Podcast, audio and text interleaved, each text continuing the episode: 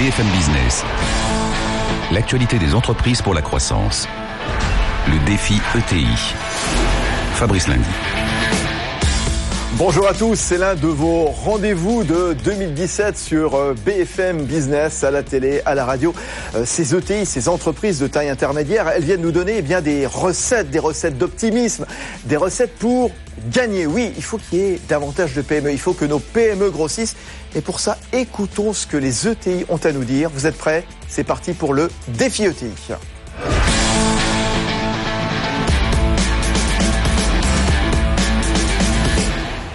Oui, ces, ces ETI, eh bien, elles viennent nous donner des, recettes, euh, je vous le disais, donc, avec leurs dirigeants qui se succèdent dans ce studio de BFM Business euh, chaque semaine. Oui, des ETI bah, qui ont plus d'un ressort à condition que le financement soit au rendez-vous.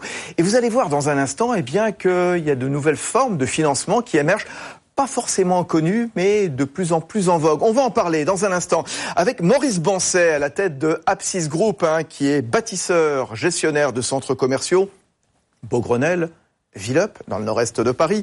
Véronique Rondet-Brézard, elle est directrice des opérations financières à la Banque Palatine. Et puis Éric Pinon, c'est le nouveau président de l'AFG, l'Association française de la gestion financière. Auparavant, comme chaque semaine, on retrouve avec un énorme plaisir. Voici Stéphanie Colo. Bonjour Stéphanie. Bonjour Fabrice. Le petit monde des ETI avec vous.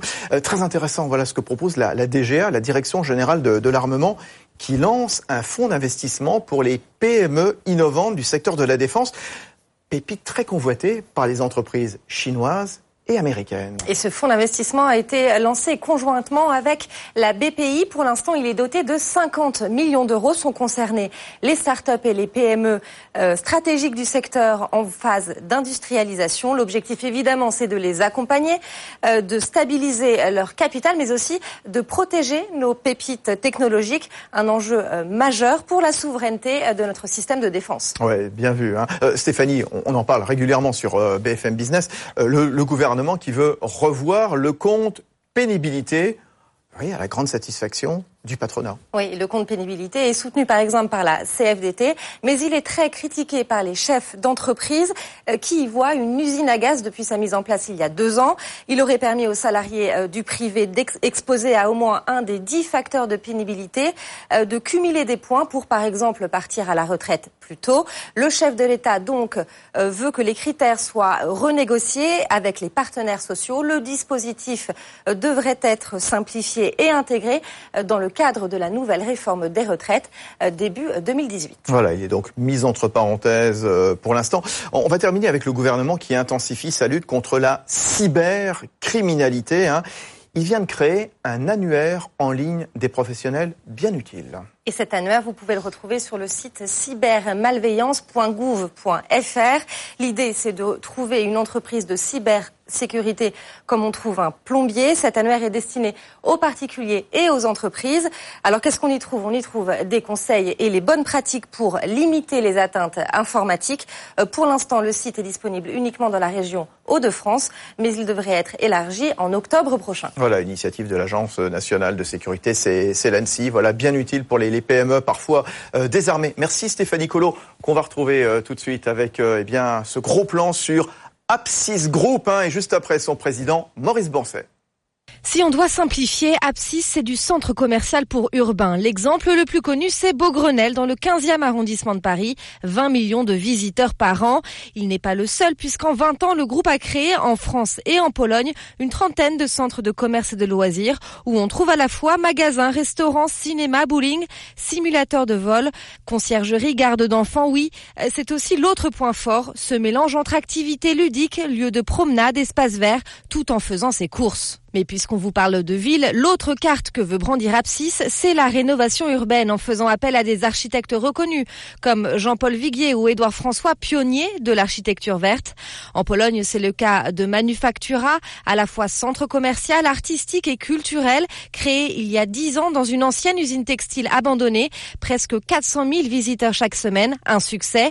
Et plus récemment, l'inauguration en novembre de Villeup, dans le nord-est de Paris, avec cette idée de désenclaver la Cité des Sciences à la Villette et de rendre ce quartier prisé des touristes à ses habitants.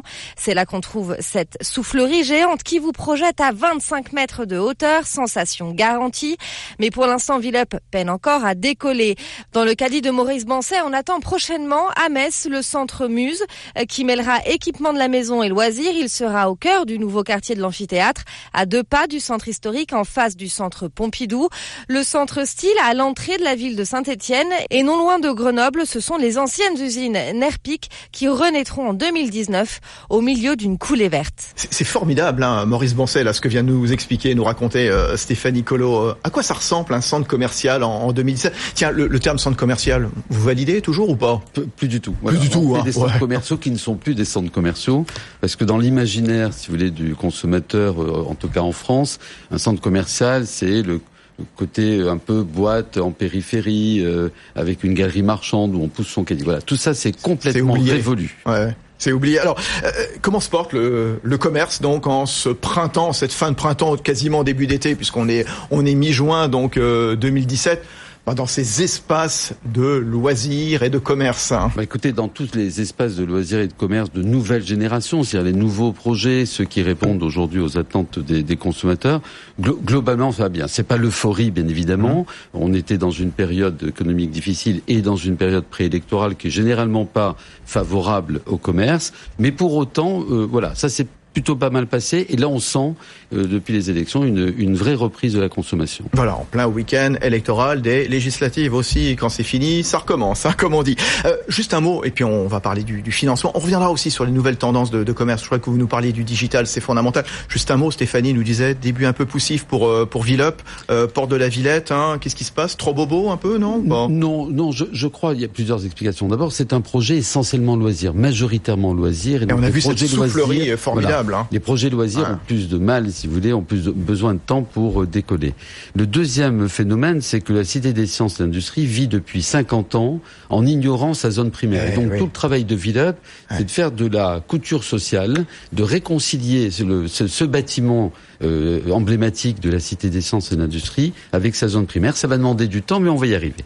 Et enfin, le troisième sujet, si vous me permettez, c'est que le parc de la Villette est plutôt fréquenté euh, à partir de maintenant, c'est-à-dire au printemps, au printemps été, qu'en plein hiver, à l'époque où nous avions euh, ouvert le projet. Oui, en effet, fin 2016. Alors, sans financement, on vous le répète, hein, chaque semaine dans ce défi ETI, on n'est rien, on ne peut rien envisager. Alors, bien sûr, il y a les banques, bien sûr, il y a la PPI, bien sûr, il y a quelques généreux business angels.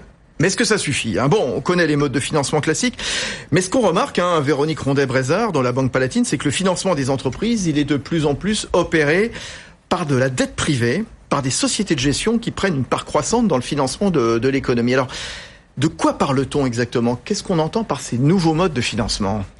Alors en fait, effectivement, ce qui est nouveau, euh, c'est la qualité des, des prêteurs, hein, mmh. puisque comme vous le disiez à l'instant, il n'y a plus, il n'y a plus de monopole bancaire en fait. Donc, euh, euh on, on, a aujourd'hui sur le marché de nouvelles catégories de prêteurs que sont les grands investisseurs euh, institutionnels. Alors le mouvement se fait quand même doucement concernant les ETI. C'est un mouvement qui est engagé depuis très longtemps pour les grandes entreprises. Hein, c'est le marché obligataire pour l'essentiel pour les grandes entreprises. Pour les entreprises de taille moyenne, c'est ce qu'on appelle globalement l'EuroPP, c'est-à-dire ah. placement privé euh, de dette euh, en, euros.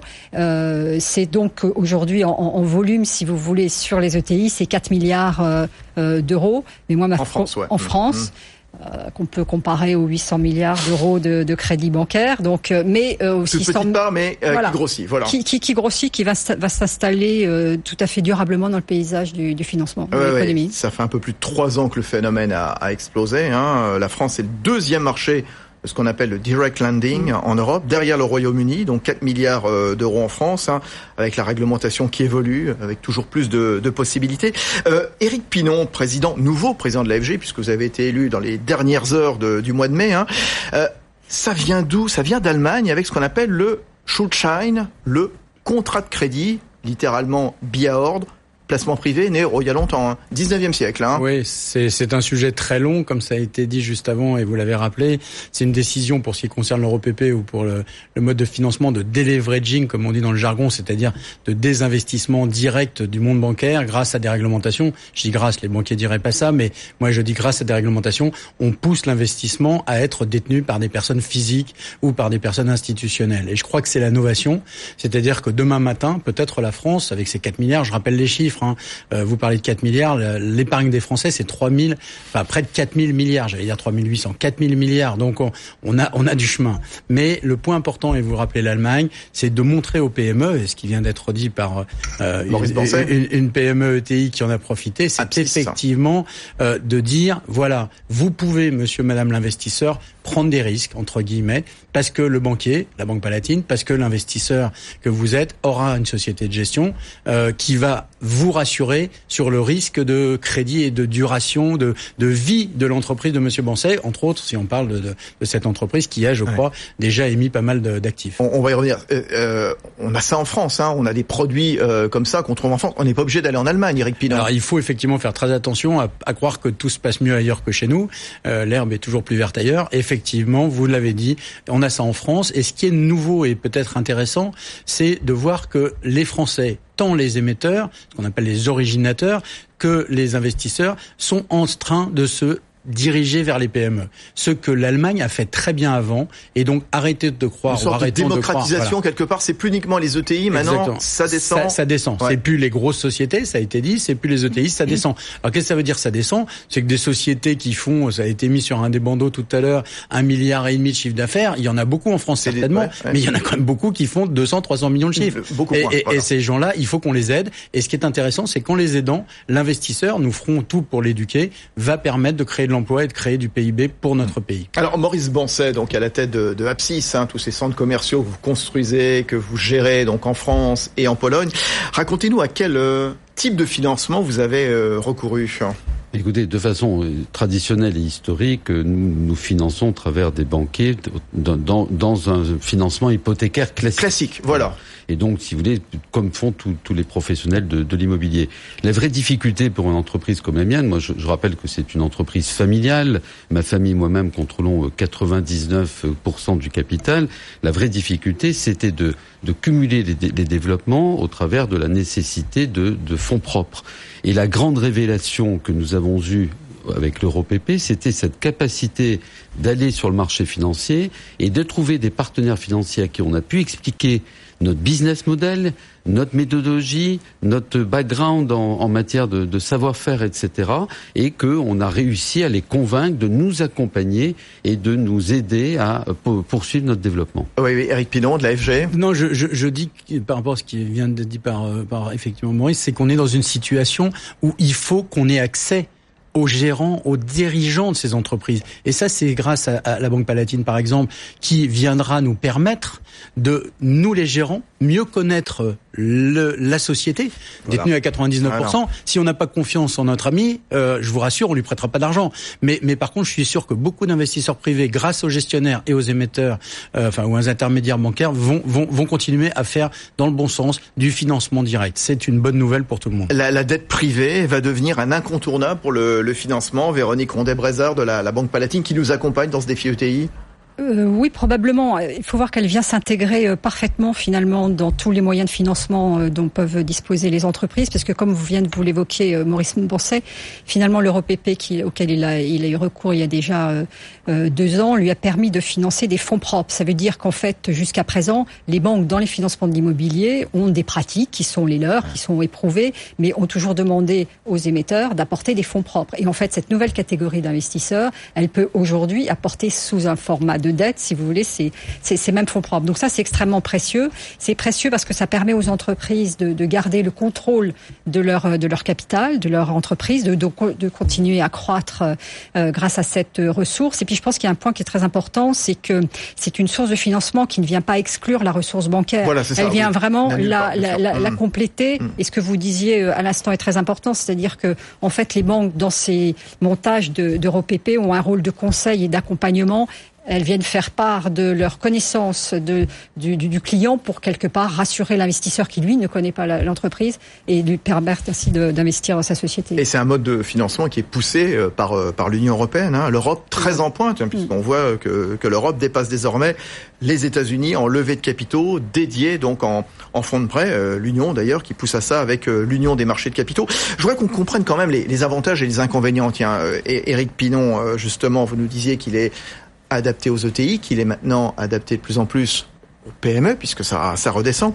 L'avantage pour les entreprises, c'est quoi? C'est plus long, plus souple aussi, euh, quelque part, liquidité des créances, c'est tout ça en même temps? Alors c'est ça, c'est également, euh, comme l'a dit Véronique, la capacité de ne pas être face à un comité de crédit bancaire classique qui s'angoisse du risque qu'elle prend et pas du risque qu'elle va faire prendre, j'insiste sur cette phrase.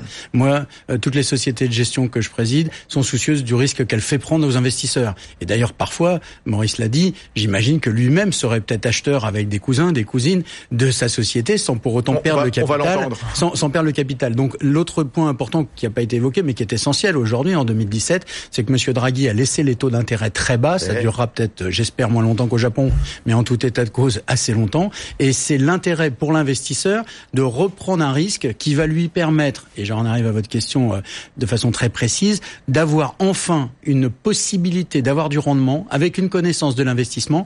Et quelques confrères euh, sont en train de se soucier autant de l'analyse crédit, c'est-à-dire de l'analyse de l'entreprise de Maurice, que du moyen de mettre en œuvre le financement. Et nous, notre métier de société de gestion pour compte de tiers, c'est effectivement d'aller promouvoir auprès des investisseurs un petit risque analysé le mieux possible pour financer et créer de l'emploi et surtout créer du rendement. Maurice Bancel à la tête d'Apsis. Donc, facilité, souplesse, c'est ce qui vous a plu ah oui, absolument, efficacité. Alors moi, je dois vous dire, j'ai découvert euh, ce moyen de financement grâce à la Banque Palatine, qui, connaissant l'entreprise depuis pratiquement sa création, puisqu'ils m'ont toujours suivi dans des financements, j'allais dire, classiques, euh, hypothécaires, étant parfaitement informé de mon plan de développement, mon plan de développement à 5 ans, c'est 1 milliard d'euros de nouvelles opérations que notre groupe va produire en France et en Pologne où nous sommes présents, on était contraint à une problématique de, fonds propres car notre entreprise familiale ne pouvait pas faire face à l'ensemble de ses besoins. Donc l'EuroPP est une formidable opportunité.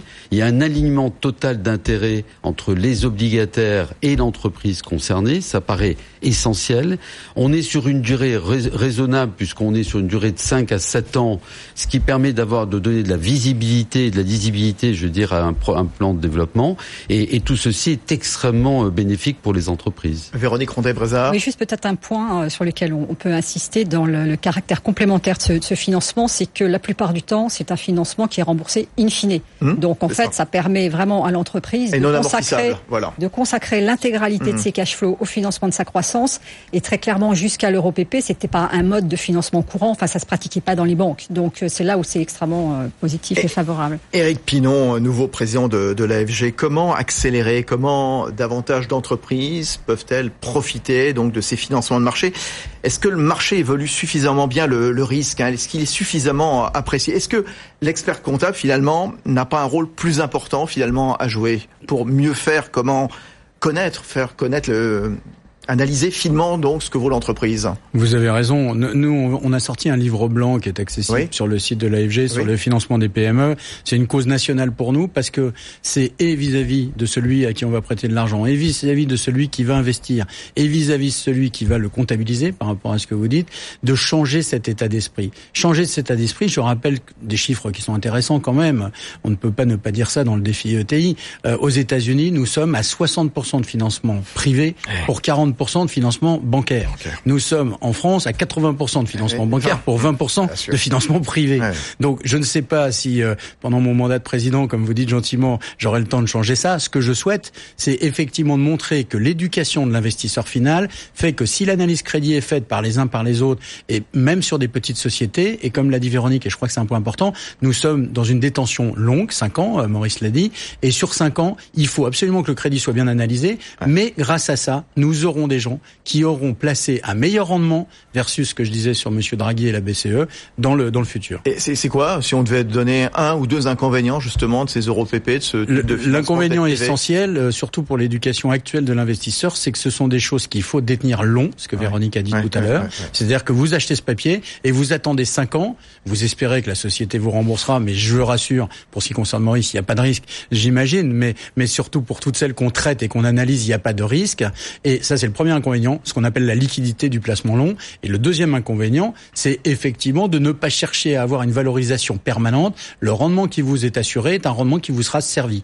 Et ça, c'est essentiel pour la culture de l'investisseur. Vous, nous disiez, Eric Pinon et Véronique Rondet-Brézard, que ça ne se fait pas contre les banques, hein, bien au contraire, puisque bon, euh, euh, vous y trouvez des, des partenaires. C'est quoi les grands acteurs de ce marché de dette privée à destination des PME et des, des ETI S'il y a des gestionnaires de fonds, euh, des sociétés de gestion, c'est quoi C'est qui? Alors les grands acteurs, effectivement, c'est un mode projet. Hein. C'est peut-être dans les quelques rares inconvénients du produit.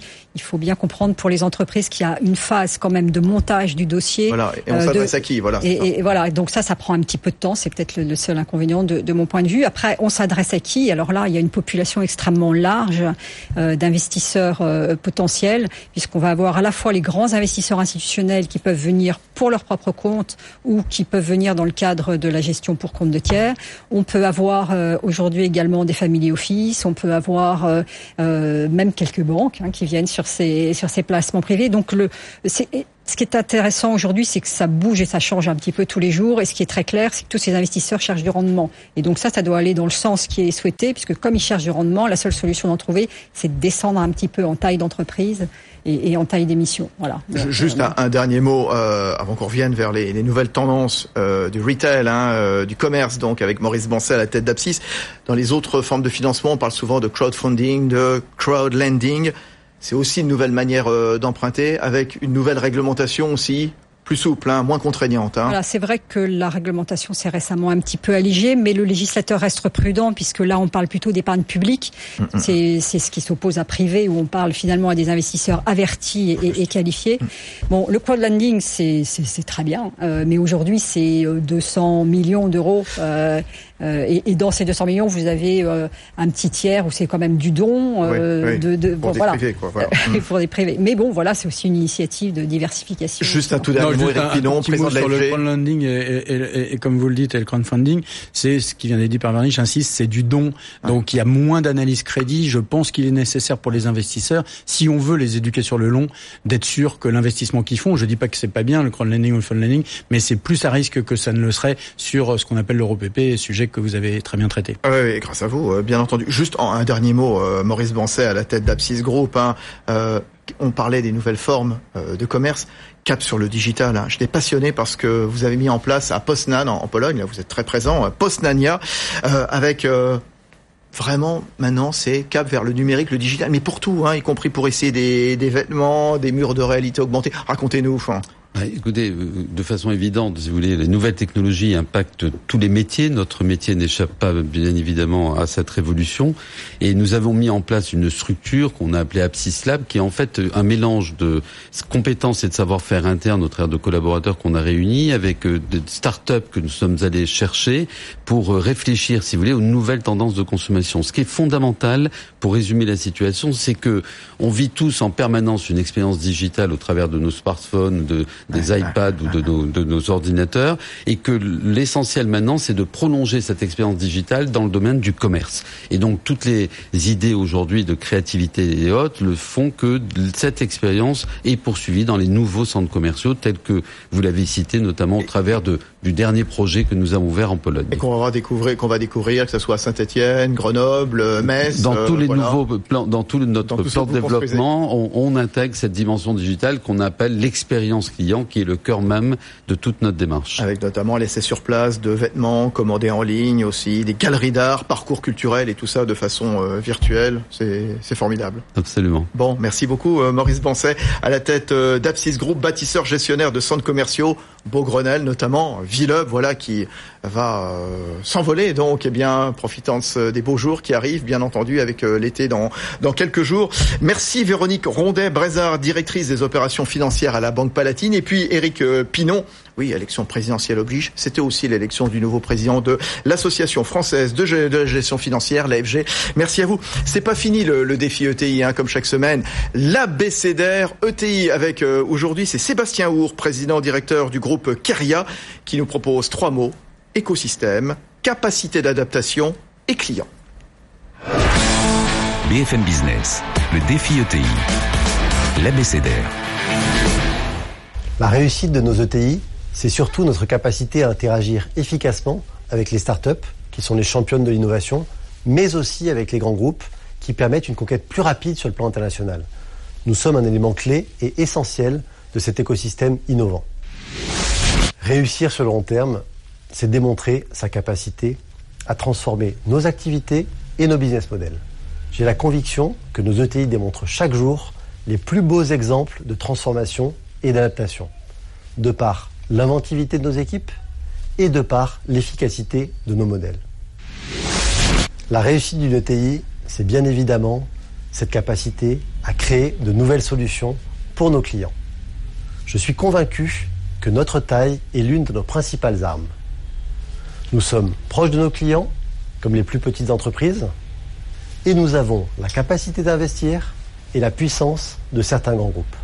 Client, capacité d'adaptation, écosystème, voilà les trois mots choisis pour son abécédaire ETI de Sébastien Our, président du directeur du groupe euh, Keria c'est fini pour le défi ET. On se retrouve évidemment la semaine prochaine. Gros plan sur l'usine du futur. Passionnant également. On va à nouveau parler de, digital.